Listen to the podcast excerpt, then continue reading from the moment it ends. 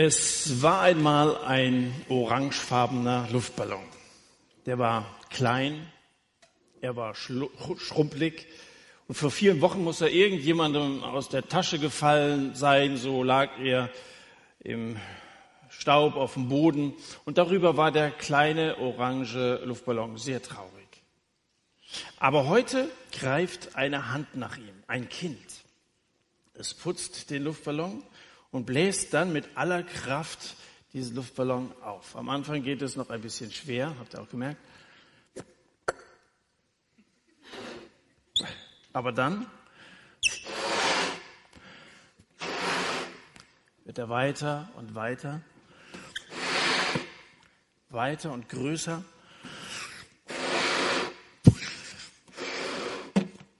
Weiter und größer. Und auf einmal plötzlich entwischt er dem Kind aus der Hand und fliegt geräuschvoll unter die Zimmerdecke. Und dann fliegt er nicht gerade, sondern er torkelt zur Mitte und dann ein starker Haken nach rechts und wieder nach links und wieder nach rechts. Und dann hat er keine Luft mehr, fällt auf den Boden runter. Und da dieses Kind etwas anderes Interessantes entdeckt hat, bleibt er dort liegen. Das ist eine Geschichte, die ich aus einer Fibel, die heißt Natur und Technik aus dem Schulbuchverlag gefunden habe. Ich dachte, es könnte euch interessieren.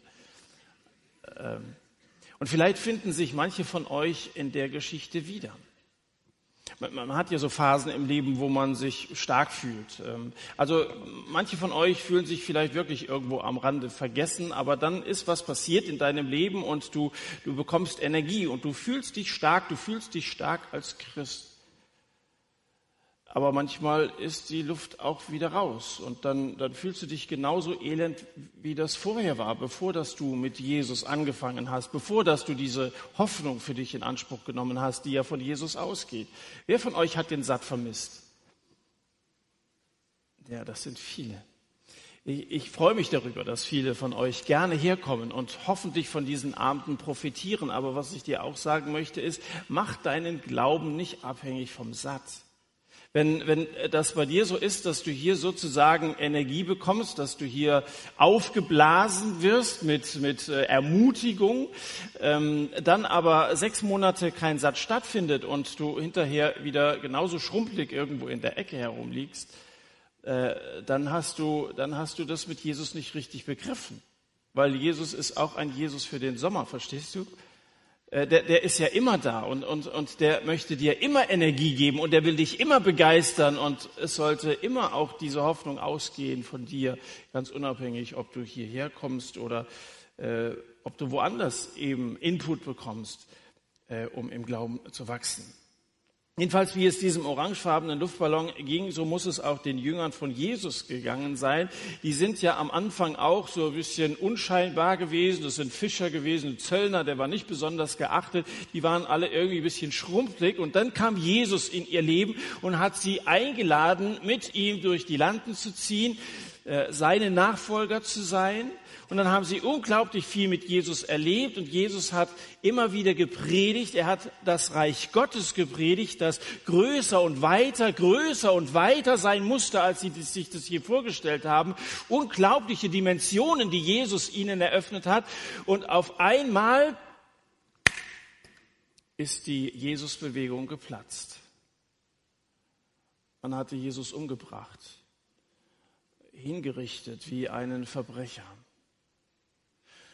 Und als die Jünger so richtig begriffen haben, was da passiert ist, da war auch bei ihnen die Luft draußen. Auf einmal waren sie alle down, da waren sie am Boden zerstört, weil ihre große Hoffnung irgendwie zunichte gemacht worden war. Und jetzt ist die Frage, würden sie da liegen bleiben? Das war, war ein großes Erlebnis, drei Jahre mit Jesus. Jetzt ist Jesus tot. Würden sie da liegen bleiben? Wenn es heute losgeht mit der Apostelgeschichte, dann haben wir es hier mit einem gewaltigen Buch in der Bibel zu tun. Weißt du, wer den größten Teil des Neuen Testamentes geschrieben hat? Simon. Paulus, sagst du. Paulus hat die meisten Bücher oder die meisten Briefe geschrieben, aber da sind manchmal auch ganz kurze dabei. Den größten Teil, wenn ihr mal alles zusammenrechnen würde, äh, was? Auch nicht? Es ist Lukas. Lukas hat das meiste geschrieben. Es sind zwar nur zwei Bücher, aber die sind besonders umfangreich. Das Lukas-Evangelium und die Apostelgeschichte äh, zusammengenommen, beide von Lukas verfasst, als äh, Berichte von dem, was er sehr genau recherchiert hat. Das ergibt den größten Teil ähm, des Neuen Testamentes und beschreibt die Geschichte von Anfang an, von der Geburt von Jesus bis dahin, dass die Gemeinde entstanden ist und so richtig auch ins Laufen gekommen ist. Den ersten Bericht den hatte er verfasst, um zu zeigen, wie alles mit Jesus angefangen hat. So steht es ganz am Anfang der Apostelgeschichte. Diesen ersten Bericht habe ich verfasst, sagt er, von allem, was Jesus angefangen hat zu tun und auch zu lehren. Das heißt, das, was Jesus getan hat bis zu seiner Himmelfahrt, das war nur der Anfang. Es war nur der Anfang. Das, das Große, was Jesus jetzt ausgelöst hat, das würde noch kommen. Apostelgeschichte heißt auf Griechisch Praxeis Apostolon. Das heißt, das ist die Praxis der Apostel. Das sind die Aktivitäten, die von den Aposteln, diesen zwölf Männern ausgegangen sind. Äh, es ist ja ein unglaublich langes Wort Apostelgeschichte. Wenn ich das in meinem Skript ausschreibe, geht ja bald eine ganze Zeile bei drauf. Äh, Im Englischen ist das aber, im Englischen, weißt du, was das bedeutet? Acts. Das sind einfach nur vier Buchstaben. Act. Das heißt Aktionen. Das, das ist das. Das ist das Buch der Aktionen. Äh, also die Praxis der, der Apostel. Das heißt Apostelgeschichte. Und das Buch schildert sehr nachvollziehbar, was damit gemeint ist. Zum Beispiel, was Petrus getan hat und wie er Jesus bezeugt hat, als Augenzeuge von Jesus geredet. Auch das Paulus-Zeugnis. Petrus in Jerusalem, Paulus dann in Athen und vielen anderen Städten. Aber es geht in diesem Buch nicht nur um die großen Apostel, Johannes hast du da vorhin genannt, sondern es geht auch um eine ganze Menge anderer, weniger bekannter Leute, die Jesus bezeugt haben. Vom Aufbruch der Gemeinde in die ganze Welt ist die Rede in der Apostelgeschichte. Da wird eine Menge Ermutigendes erzählt, auch Mutiges erzählt, was diese, was diese Leute gemacht haben. Es ist eine unerhörte, faszinierende, wahrhaft weltverändernde Geschichte. Aber es wird auch, das werden wir merken in den nächsten Wochen, es wird auch manches Entmutigend dabei sein, manches Enttäuschende kommt zum Vorschein. Eine Geschichte von Blut und Tränen ist das, was wir hier lesen. Versagen und Verrat, eine Märtyrergeschichte. Und bei all dem werden das Wort von Jesus und wird der Name von Jesus bekannt gemacht und bezeugt. Und am Anfang dieser Geschichte steht die Himmelfahrt. Und mit der Himmelfahrt des Herrn beginnt die Erdenfahrt seiner Gemeinde. Und als Startschuss erteilt Jesus, bevor er entrückt wird, seinen Jüngern einen Auftrag, ein Kommando sozusagen, so habe ich das Thema äh, genannt, Himmelfahrtskommando. Er, er, gibt, er gibt ein Kommando, er gibt also einen Auftrag, ähm, Himmelfahrtskommando. Für, für die meisten der Apostel damals war ihre Mission übrigens tatsächlich ein Himmelfahrtskommando, das heißt ein Einsatz mit tödlichem Ausgang. Dieser beauftragte Trupp begab sich hinter die Linien des römischen Reiches, hinter die Linien des Feindes und war sich dessen sehr wohl bewusst, dass die Chancen, dieses feindliche Territorium wieder leben zu verlassen, denkbar gering war. Nun, äh, ich möchte mal so ein paar Verse lesen aus dem ersten Kapitel Apostelgeschichte, Kapitel 1. Ich lese uns von Vers 4 an. Und als er mit ihnen, mit seinen Jüngern versammelt war, befahl er Jesus ihnen, nicht von Jerusalem sich zu entfernen, sondern auf die Verheißung des Vaters zu warten, die ihr, sagte er, von mir gehört habt. Denn Johannes taufte mit Wasser, ihr aber werdet mit Heiligem Geist getauft werden nach diesen wenigen Tagen. Sie nun, als sie zusammengekommen waren, fragten ihn und sagten, Herr, stellst du in dieser Zeit für Israel das Reich wieder her? Er sprach zu ihnen, es ist nicht eure Sache, Zeiten oder Zeitpunkte zu wissen, die der Vater in seiner eigenen Vollmacht festgelegt hat Ihr aber werdet Kraft empfangen, wenn der Heilige Geist auf euch gekommen ist und ihr werdet meine Zeugen sein, sowohl in Jerusalem als auch in ganz Judäa und Samaria und bis an das Ende der Erde. Die Jünger haben eine Frage. Die fragen, stellst du in dieser Zeit das Reich wieder her? Ich glaube, die dachten an das Reich, wo David regiert hat. Das war die goldene Zeit in Israel. Und sie wünschten sich, dass da ein König über Israel regiert. Nicht, dass die Römer über sie regieren, sondern dass einer, der, der wirklich ihre Religion auch vertritt, ihr König ist, dass es ihnen gut geht und Gott letztendlich der ist, der im Mittelpunkt des Volkes steht. Stellst du das wieder so her, wie das damals war? Aber Jesus stellt ja nicht wieder etwas her, sondern Jesus schafft etwas Neues das Ganze im Neuen Testament ein paar Mal lesen, siehe, ich schaffe etwas Neues. Das, was Jesus in diese Welt gebracht hat, dass er das Reich Gottes gegründet hat, ist etwas vorher nie Dagewesenes. Mit Jesus hat dieses Reich bereits angefangen und irgendwann wird dieses Reich vollendet werden. Und die Jünger fragen jetzt, wann ist es denn soweit? Redest immer da von diesem Reich Gottes? Was ist es genau? Und wann, wann geht's denn jetzt los? Das ist ja eine berechtigte Frage, weil Jesus immer so großen Wert darauf gelegt hat, legt sie auch Wert darauf, das zu erfahren, was das damit genau auf sich hat. Aber Jesus verweigert sich, eine Antwort auf diese Frage zu geben. Er sagt, es ist nicht eure Sache, Zeiten oder Zeitpunkte zu wissen, die der Vater in seiner eigenen Vollmacht festgesetzt hat. Also, wer die Frage nach dem Wann stellt, kriegt von Jesus eine Abfuhr. Das gilt übrigens auch für die, die bis zum heutigen Tage solche Fahrpläne für die Zukunft erstellen und sogar gewisse Ankunftszeiten festlegen. Da steigt Jesus aus, da macht er nicht mit. Da macht er klar, es geht euch nichts an, denn das ist allein Sache des Vaters. Jesus will nicht, dass du dir äh, irgendeinen so gewissen äh, Termin einträgst, um dich danach richten zu können. Also wenn Jesus dann wiederkommt, dann kann ich bis dahin Leben führen, wie es mir gefällt und so, äh, könnte man sich viel besser darauf vorbereiten. Jesus kommt wieder, sagt die Bibel, und wenn ich genau wüsste, wann das ist, wäre ja praktisch. Aber äh, das wird uns Gott nicht verraten. Erstmal sollen alle die Fahrkarte zum Himmel kriegen. Erstmal sollen alle eine Einladung bekommen, um in das Reich Gottes hineinzukommen. Über die Vollendung reden wir später.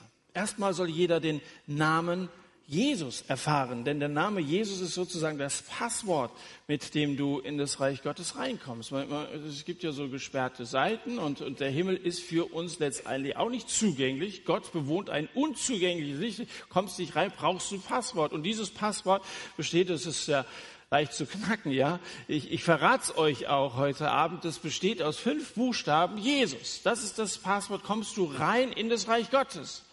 Und äh, weiß nicht, was du da erwartest, aber es ist größer und weiter, als du dir das vorstellen kannst. Du kommst nicht rein in das Reich Gottes, wenn du sagst, ich bin ein guter Mensch. Du kommst nicht rein in das Reich Gottes, wenn du sagst, ich, ich, ich glaube an Gott. Wie viele Menschen in dieser Welt glauben an Gott? Es geht um diesen einen Namen. Alles andere wird als Passwort nicht anerkannt. Falsches, falsches Kennwort wird da dann zurückkommen. Auch wenn, wenn Leute aus anderen Religionen kommen, die Namen ihrer Götter nennen werden. Einer der wesentlichen Verse in der Apostelgeschichte steht im vierten Kapitel, Vers 12. Bei niemand anderem ist Rettung zu finden, heißt es da. Unter dem ganzen Himmel ist uns Menschen kein anderer Name gegeben, durch wen wir gerettet werden können. Das ist nur dieser eine Name Jesus. Und, und den predigen wir hier. Das hast du wahrscheinlich schon hundertmal gehört. Vielleicht hörst du das aber auch zum ersten Mal. Es gibt ja immer wieder Leute, die hierher kommen und erstmal wenig Ahnung haben, was sie hier überhaupt erwartet. Und äh, dann denke ich an die Flüchtlinge, die hier nach Deutschland kommen. Und ich weiß von mindestens acht, die heute Abend hier sind. Vielleicht sind es noch einige mehr. Und es mag sein, dass unter denen einige sind, die haben es noch nie gehört. Aber selbst in unserer Gesellschaft gibt es Leute, die haben zumindest nie gehört, was der Name Jesus bedeutet. Also vielleicht haben sie den Namen schon mal gehört im Religionsunterricht, aber da, da schaltet man ja ab, da hört man ja nicht so, so genau zu. Was es mit Jesus auf sich hat, das wissen viele in unserem Land nicht. Und die Möglichkeit, dass sie von Jesus erfahren, ist, dass es ihnen gesagt wird. Das ist eigentlich eine ganz einfache Kiste. Nun, die Jünger fragen, was Jesus tun wird. Jesus antwortet, was sie tun sollen. Die Jünger fragen, wann geht's los? Jesus sagt, geht ihr los. Ich habe einen Auftrag für euch. Ihr werdet meine Zeugen sein, sagt Jesus. Übrigens ist es ja interessant, es, manche bezeichnen diesen Vers 8, ihr werdet meine Zeugen sein, sowohl hier in Jerusalem als auch in ganz Judäa, Samaria und bis ans Ende der Welt. Manche bezeichnen das als den Schlüsselvers des Lukas-Evangeliums. Wahrscheinlich ist es so. Äh, das, das fasst alles zusammen, was hier in der, in der, in der Apostelgeschichte weiterhin erzählt wird.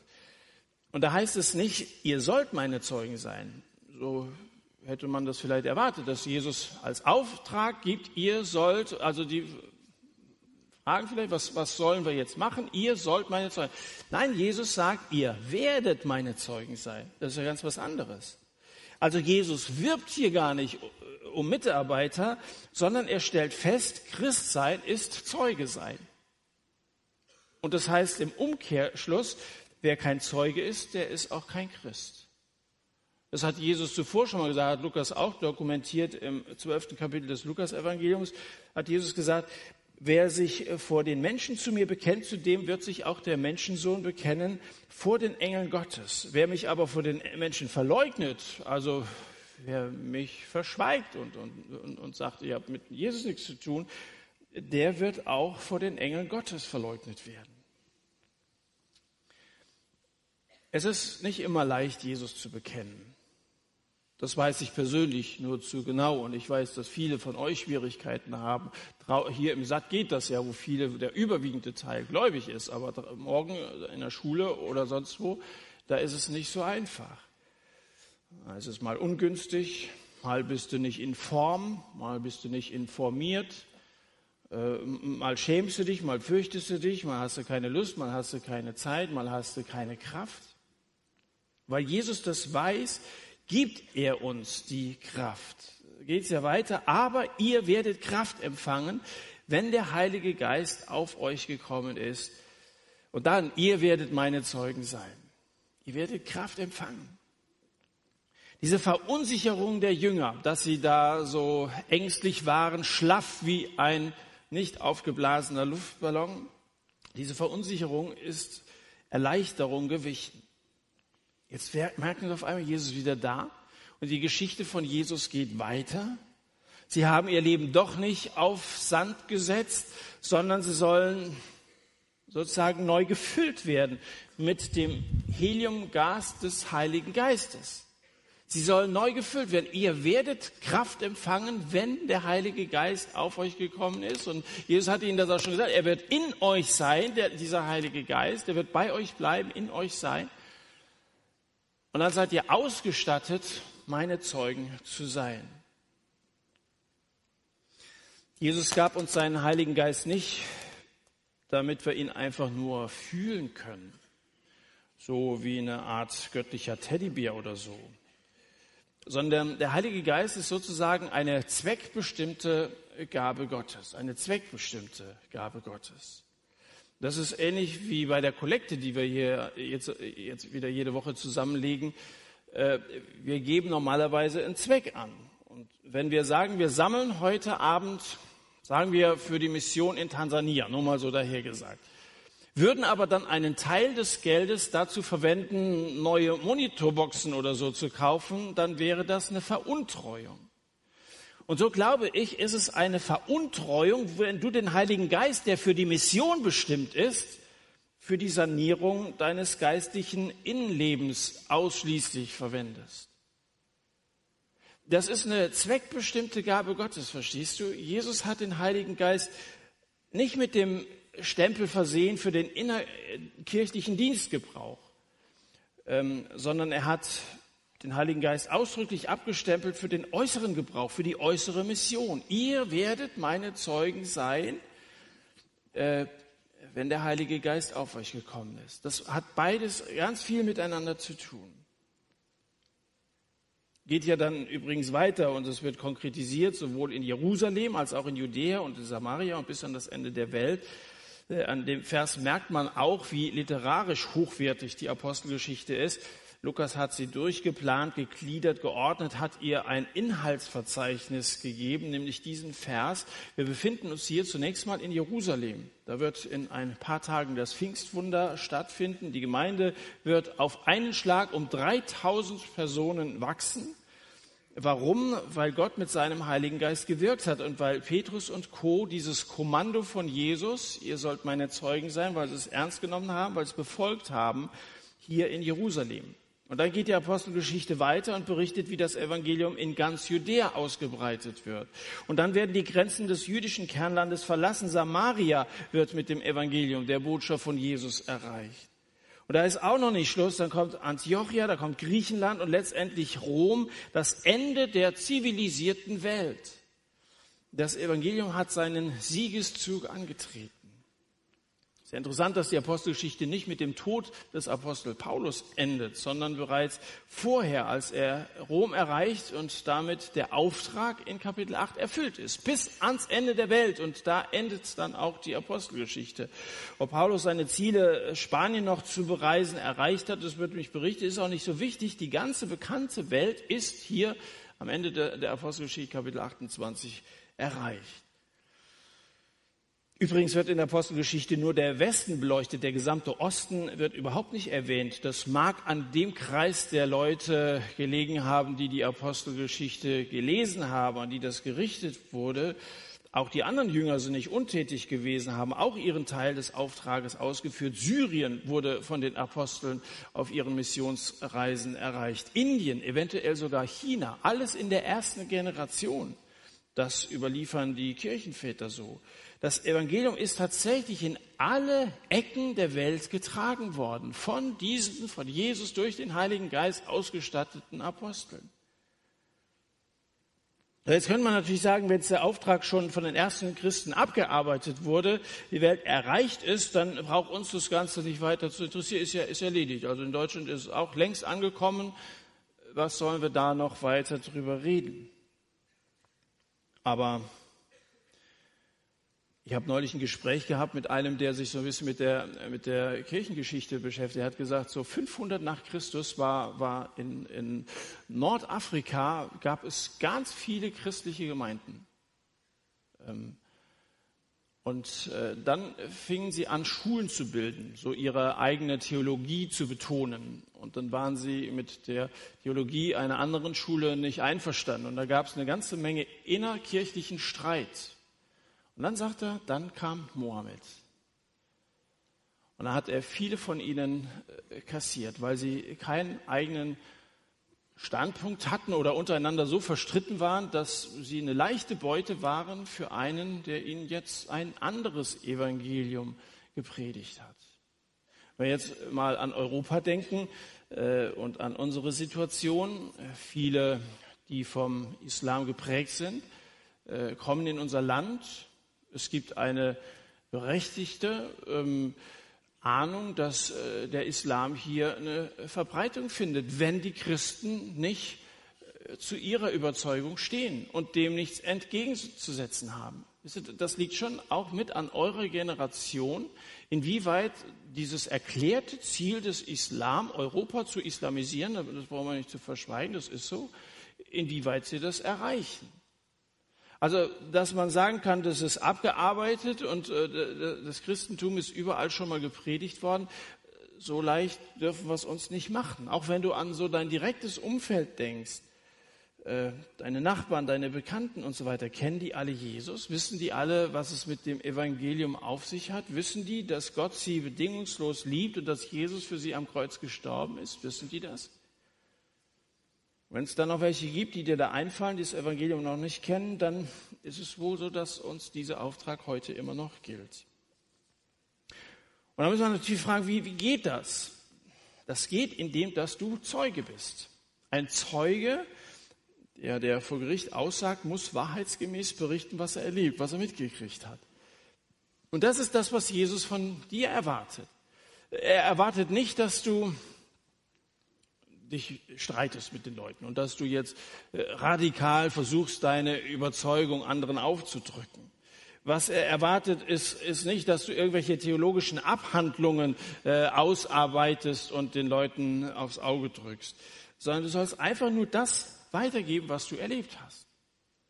Wenn du Jesus in deinem Leben erfahren hast, wenn Jesus dich frei gemacht hat und froh gemacht hat, dann erzähl ganz natürlich davon mit, mit, mit großer Freude und mit großer Selbstverständlichkeit. Es gibt ja viele, die, wenn es auf einmal um geistliche Themen geht, dann verstellen die ihre Stimme und dann werden die auf einmal, da ist alles auf einmal so eine sakrale Atmosphäre. Du kannst, so wie du über dein, dein Auto oder deine Freundin redest, kannst du über Jesus reden.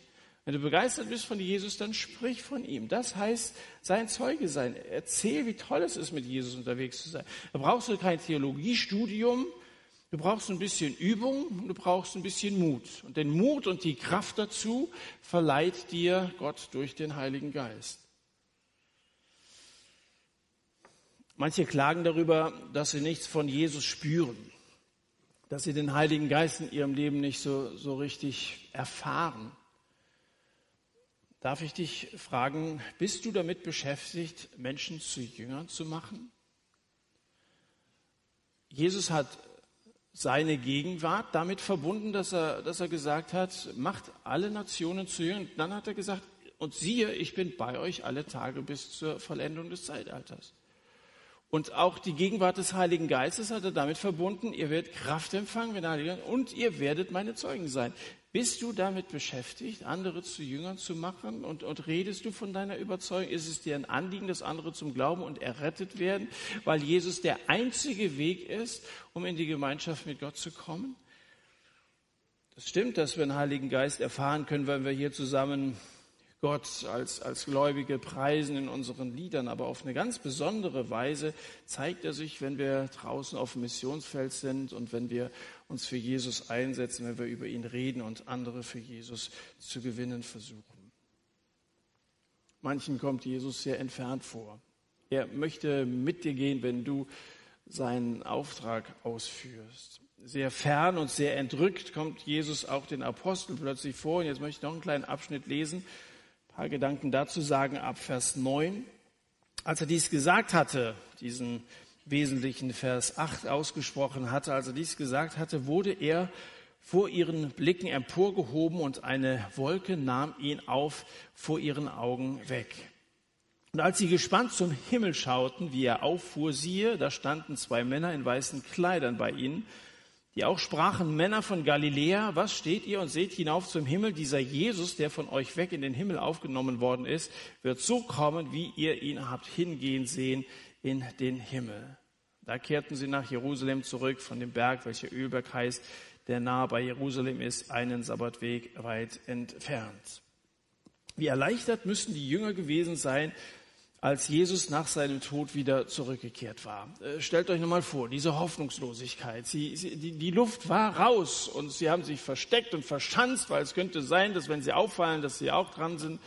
Und jetzt war Jesus wieder da. Das sprach sich erst herum und dann haben sie es auch mit eigenen Augen gesehen. 40 Tage, sechs Wochen lang hat sich Jesus gezeigt und alle waren überzeugt, Jesus ist auferstanden, erlebt. Und die Auferstehung von Jesus ist wesentlich, kommt ganz häufig vor in der Apostelgeschichte, der wesentliche Teil der Verkündigung der Apostel, wesentlich auch für uns. Wenn Jesus Christus nicht mehr wäre als eine Handvoll Staub und Knochen irgendwo in Israels Boden, dann kann sich der christliche Glaube gleich mitbeerdigen lassen. Wenn Jesus nicht auferstanden ist, dann hat das ganze Evangelium überhaupt keinen Wert mehr. Und ohne Ostern wäre es für mich auch eine Tragödie, dass Jesus bereits nach so wenigen Predigerjahren starb. Guck mal, das waren nur drei Jahre. Der Satt äh, sind jetzt schon neun Jahre, also nur ein Drittel von dem. Äh, gut, das sind halbe Jahre, also viereinhalb Jahre nehmen wir das zusammen, aber trotzdem, den Satt gibt es schon länger als, als die Zeitphase, in der Jesus hier auf dieser Erde äh, Zeit hatte, Spuren zu hinterlassen. Ohne Ostern wäre das in meinen Augen eine Verschwendung, dass Jesus nur so relativ wenige Leute ansprechen konnte, zumal in so einem kleinen Teil der Welt. Aber Ostern hat alles verändert. Ostern zerstreute die letzten Zweifel seiner Anhänger und mobilisierte sie dann zu dieser einflussreichsten Mission in der Geschichte überhaupt. Jesus hat die gesamte Geschichte verändert so wie kein anderer Mensch in der Weltgeschichte. Jesus umzubringen, meint Walter Wink, sei wie der Versuch, Löwenzahn auszurotten, indem man gegen eine Pusteblume bläst. 40 Tage war Jesus noch da, um sich von seinen Jüngern zu verabschieden. Und wenn der aufregendste Tag im Leben der Jünger Oster, äh, Ostern gewesen ist, der Ostersonntag, so war für Jesus der aufregendste Tag ganz bestimmt Himmelfahrt, Himmelfahrt. Er, der Schöpfer, der so tief herabgestiegen war, der Mensch geworden ist, der gehorsam war und sich erniedrigte und gehorsam wurde bis zum Tod am Kreuz, der also als Verbrecher endete, der so vieles aufgegeben hatte, er machte sich jetzt auf den Weg nach Hause. Wie ein Soldat, der nach langem Krieg zurückkehrt. Wie ein Astronaut, der seinen Raumanzug ablegt, weil er wieder in die vertraute Erdatmosphäre eingetreten ist. Endlich daheim. Diese wenigen Worte, die wir gerade gelesen haben, Apostelgeschichte 1 beschreiben, was wir Himmelfahrt nennen. Jesus redet gerade noch mit seinen Jüngern, Missionsauftrag nochmal wiederholt, das Wichtigste nochmal zusammengefasst und auf einmal hebt er ab. Wolke davor, weg ist er. Und dann stehen sie da und es ist nichts mehr zu sehen, außer ein paar Wolken, Himmel, so, so wie immer eigentlich. Und suchen, ob sie doch irgendwo einen Fuß sehen oder so, ist nichts mehr, nichts mehr da. Es ist so, als wenn der Vorhang zu wäre. Diese Wolke nahm Jesus weg und der Vorhang ist dicht. Vielleicht ist für viele von euch die Vorstellung, dass Jesus in den Himmel aufgefahren ist, völlig abgefahren. Sagst du, das ist ja ein bisschen unnatürlich. Also ich glaube, das, was Jesus gepredigt hat über Nächstenliebe und so, aber solche Geschichten, also geht alles ein bisschen weit. Und ich gebe zu, das ist schleierhaft für uns. Wir fragen uns, wie soll sowas gehen? Das ist, das ist unnatürlich. Warst du mal im Theater? Da ist, ist vorne ein Vorhang normalerweise. Und äh, wenn der dann zu ist, dann kannst du noch so angestrengt durch dein Opernglas durchstarren, du wirst nichts sehen. Du kannst, du kannst, auch wenn das, wenn du es auf scharf stellst und so weiter, du kannst durch diesen Vorhang kannst du nicht durchgucken.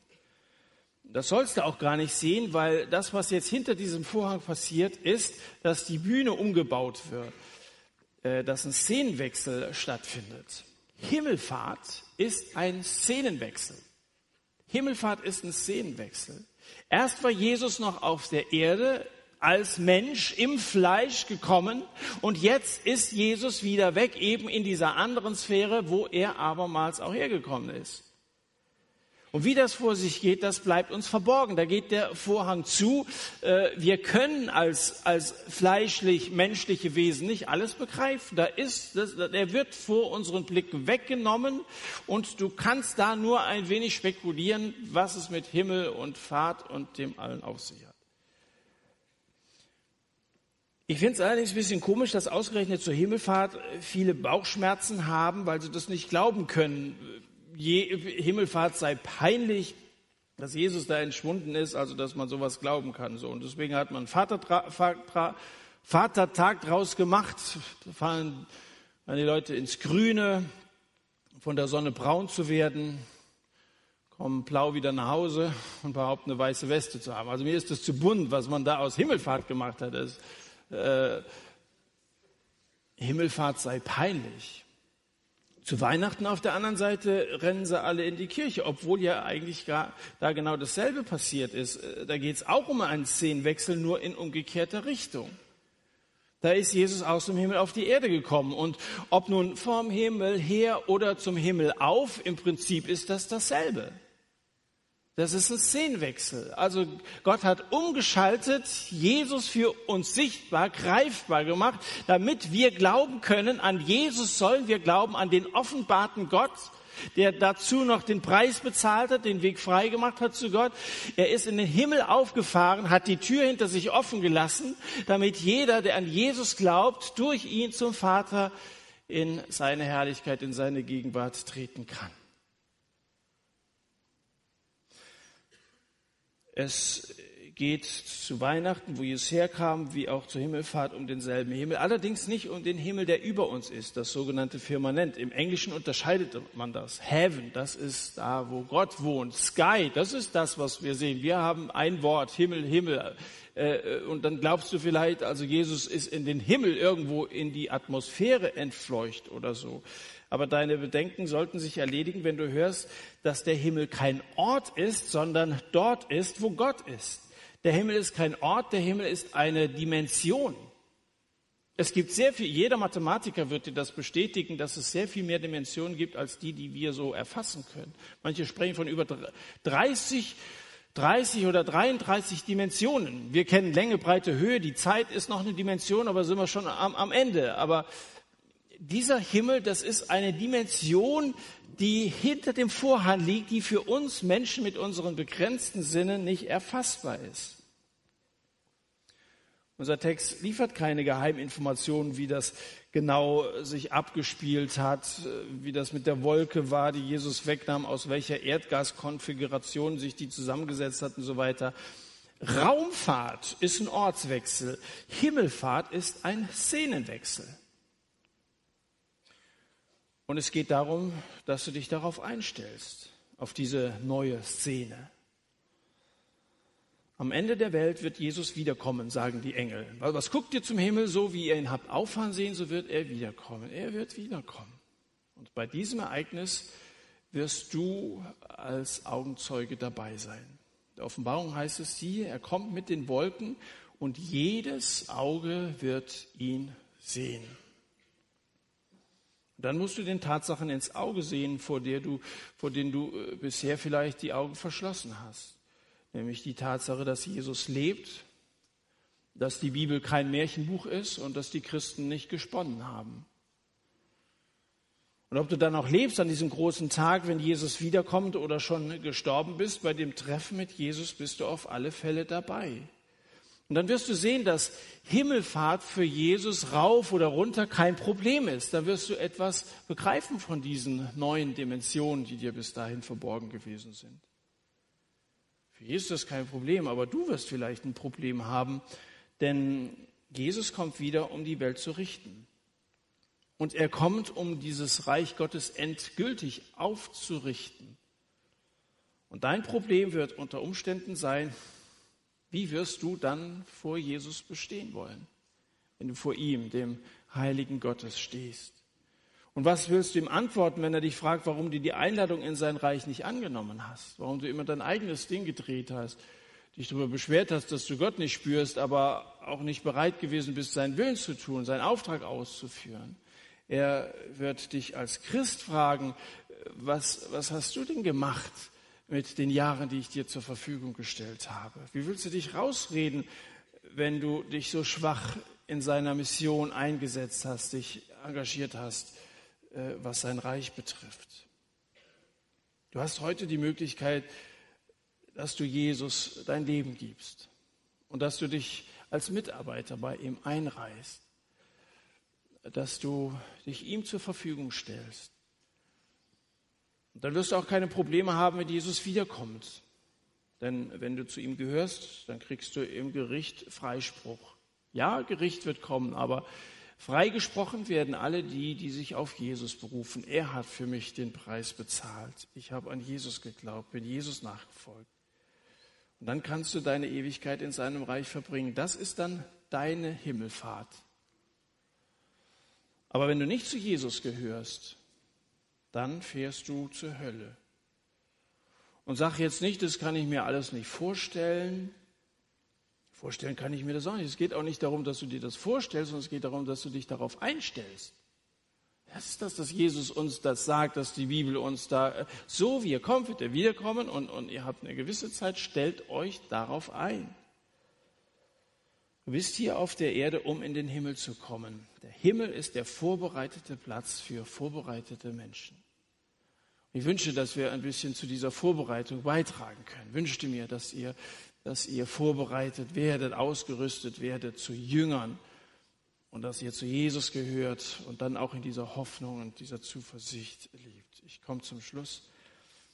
Als Jesus zum Himmel aufstieg, standen die Jünger sprachlos da, wie Kinder, die ihre Eltern verloren hatten. Siehe, da standen zwei Männer in weißen Kleidern bei ihnen, die auch sprachen, Männer von Galiläa, was seht ihr hinauf zum Himmel? Am Himmel war nichts zu sehen, er war leer. Und wie oft fühlen wir uns wie diese Jünger damals, die angestrengt ins Blaue starten. Die Jünger allerdings wussten noch, was der Gegenstand bzw. was die Person ihrer Hoffnung war. Heute glauben und starren viele ins Blaue. Viele glauben ins Blaue hinein. Ja, irgendwas muss schon da sein. Der moderne Europäer weiß eigentlich kaum noch, dass er nach Gott verlangt, wenn er nach dem Glück seines Lebens sucht. Äh, wie viele deiner Nachbarn, wie viele aus deinem Umfeld wissen nicht, dass Jesus für sie gestorben ist? Ich möchte dich einladen, das von heute Abend konkret zu machen. Einige von euch sind Jünger von Jesus. Ihr habt euch mal für Jesus entschieden und ihr kommt hierher, um, um aufzutanken, um euch für euren Glauben ausrüsten zu lassen. Wenn du das glaubst, möchte ich dich gleich auffordern, dir einen Ballon, der hier vorne herumliegt, zu holen. Da habt ihr es ein bisschen weiter, aber ist ja schön, wenn ihr euch mal ein bisschen bewegt. Ähm, das soll so ein Stück symbolisieren, ich glaube, dass der Heilige Geist in mir lebt. Jesus hat mir meine Sünden vergeben, da ist reiner Tisch gemacht und der Heilige Geist lebt in mir. Ich weiß um diese Kraftquelle in meinem Leben. So, das ist das eine, dass ihr, dass ihr das bekennen sollt. Und wenn du, wenn du dich darüber freuen willst, dann nimm dir diesen Ballon mit nach Hause und freu dich die Woche äh, darüber. Aber dann möchte ich äh, noch eine zweite Aufforderung. Ich sage das jetzt, bevor hier gleich die große Rennerei losgeht. Ähm, wenn du dir vornehmen möchtest, in der jetzt vor uns liegenden Woche jemanden einzuladen, der Jesus noch nicht kennt. Wenn du also Zeuge sein möchtest, ihr sollt meine Zeugen sein. Jesus möchte, dass wir uns multiplizieren. Unser Auftrag als Christen ist, dass wir das Reich Gottes bauen. Und wenn dir jemand eingefallen ist aus deinem Freundeskreis, der vielleicht offen sein könnte für das Evangelium. Ich habe heute von, von einer Muslima, die, die als Flüchtling im Zug saß, gehört, die, die gesagt hat, also ich möchte, ich möchte Christ werden. Ich, ich habe den Eindruck, also in, in Ländern, wo der, der Islam vorherrscht, da geht alles schief und euch geht es gut, ich möchte Christ werden. So, das war das Erste, was ich mal so erkannt habe. Aber dann hat sie mehr gehört von, von diesem Jesus, hat diese Sehnsucht. Ich glaube, dass in unserem Umfeld, egal wer das ist, ob das Flüchtlinge sind oder so, dass es viel mehr Menschen gibt, die eigentlich gerne diese Hoffnung teilen würden, die du hast, nur haben es noch nie ausgesprochen. Und wer von euch möchte den Mut haben, sich als Zeuge gebrauchen zu lassen? Wenn du das möchtest, wenn du jemanden einladen möchtest, äh, dann äh, lass diesen Ballon platzen. Dann, äh, wenn du gleich den, den Ballon hast, dann, dann wollen wir mal so einen Knalleffekt hören. Äh, wenn du also nicht leise, unauffällig, unfallfrei als Christ durchs Leben gehen möchtest, sondern wenn du es von jetzt an krachen lassen willst, wenn du dich an dem Auftrag beteiligen willst, dann lass uns das ruhig auch hören, als ein Bekenntnis. Und dann nimm dir diese Fetzen mit als Erinnerung daran, äh, es geht nicht, nicht um mich. Und wenn, wenn der es fängt schon an, der, wenn mein Ruf zerstört wird, das, das ist mir wurscht. Äh, äh, mir geht es darum, dass andere für Jesus gewonnen werden. Und ich will nicht nur zum Satt kommen und dann nur an mich selber denken, sondern ich glaube, dass ich dann den Heiligen Geist, dann die Gegenwart von Jesus in meinem Leben erlebe, wenn ich mich mit engagiere in seinem Auftrag. Wenn du das willst und wenn du sein Zeuge sein willst, dann lass, das, dann lass es äh, knallen. Also, wenn ihr glaubt, Jünger zu sein, der Heilige Geist lebt in euch, holt euch so einen Ballon zunächst mal als ein Bekenntnis. Und wenn du dann ein Zeuge sein willst in der vor dir liebenden Woche, jemanden einladen willst, auf Jesus ansprechen willst, dann lasst uns das auch gerne hören. Auf geht's auf mein Kommando, Himmelfahrtskommando.